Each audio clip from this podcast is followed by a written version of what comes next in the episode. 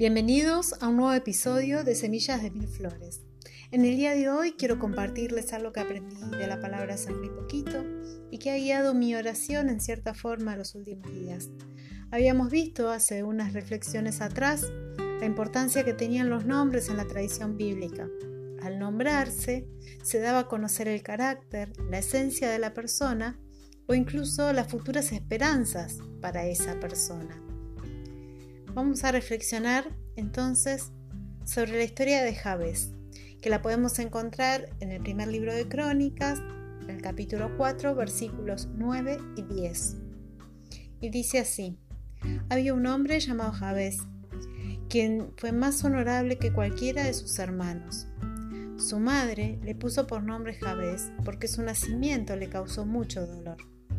Él fue quien oró al Dios de Israel diciendo, Ay, si tú me bendijeras y extendieras mi territorio, te ruego que estés conmigo en todo lo que haga y líbrame de toda dificultad que me cause dolor. Y Dios le contestó lo que pidió. Jabez había sido marcado con su nombre, que puede traducirse como doloroso o incluso como hacedor de tristeza.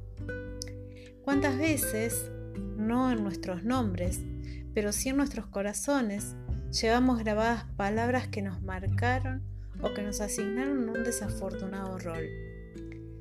Palabras que nos dicen que hay cosas que, no podemos, que hay cosas que no merecemos, que hay cosas que no podemos llegar a hacer. Pero Javés no se conformó con eso, sino que era un hombre temeroso de Dios que conocía a su padre.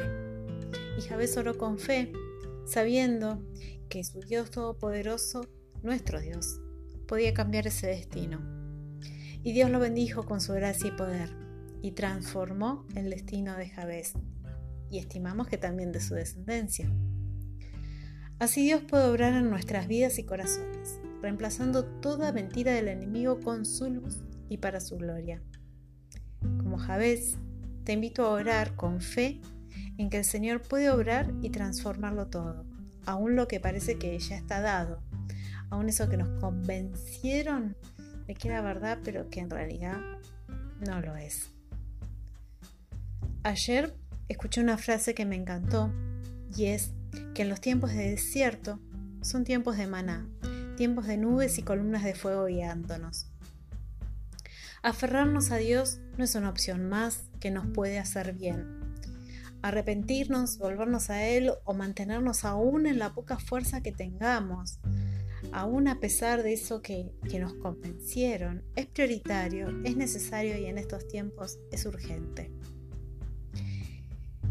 Él después se encargará del maná y de la guía que necesitamos. Y Él tiene el poder para transformar cualquiera de nuestras circunstancias.